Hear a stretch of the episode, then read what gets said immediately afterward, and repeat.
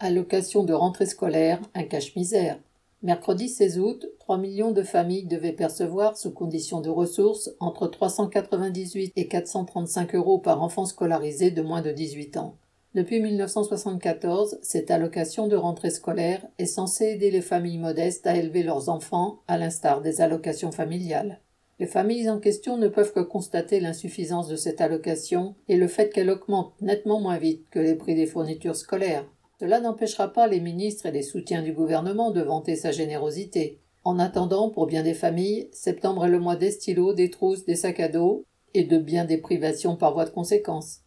L'allocation de rentrée scolaire est en fait une aumône, surtout en comparaison des sommes consacrées à subventionner le grand patronat ou à préparer la guerre. La question n'est pas dans le montant de telle ou telle allocation, mais dans la lutte pour arracher des salaires dignes pour tous et qui permettent de couvrir tous les besoins populaires. PG